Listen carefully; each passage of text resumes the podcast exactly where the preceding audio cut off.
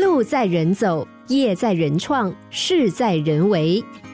有个男子经营一家餐厅，由于餐点物美价廉，加上男子把餐厅内外布置得非常美观，还雇佣专人负责打扫清洁，因此餐厅的生意一直很好。有一天，男子突然读到一则报道，报道提到最近全球都面临经济不景气，尤其越是基层的产业，遭受的冲击就越大。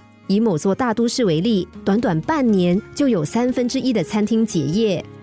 老板看到这里，心中也不由得紧张了起来，心想：虽然最近餐厅的客人没有明显的减少，但是我还是要未雨绸缪，先精简餐厅的开支才好。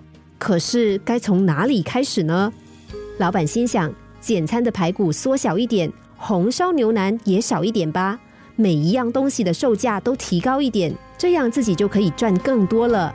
最后，老板索性辞退负责打扫的人员，心想自己来打扫，经济又实惠。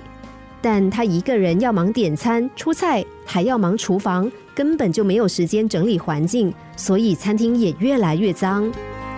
半年之后，原本生意兴隆的餐厅变得门可罗雀。这名老板还得意的想：幸好我有为不景气事先准备，否则我的亏损一定更大。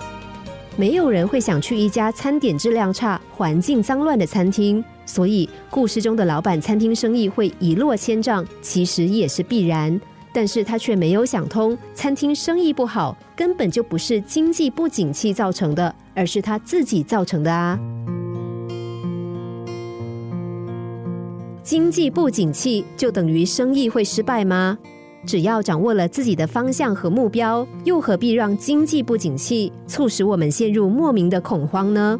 虽然我们没有能力左右经济，但我们却可以决定自己的想法要不要被动摇。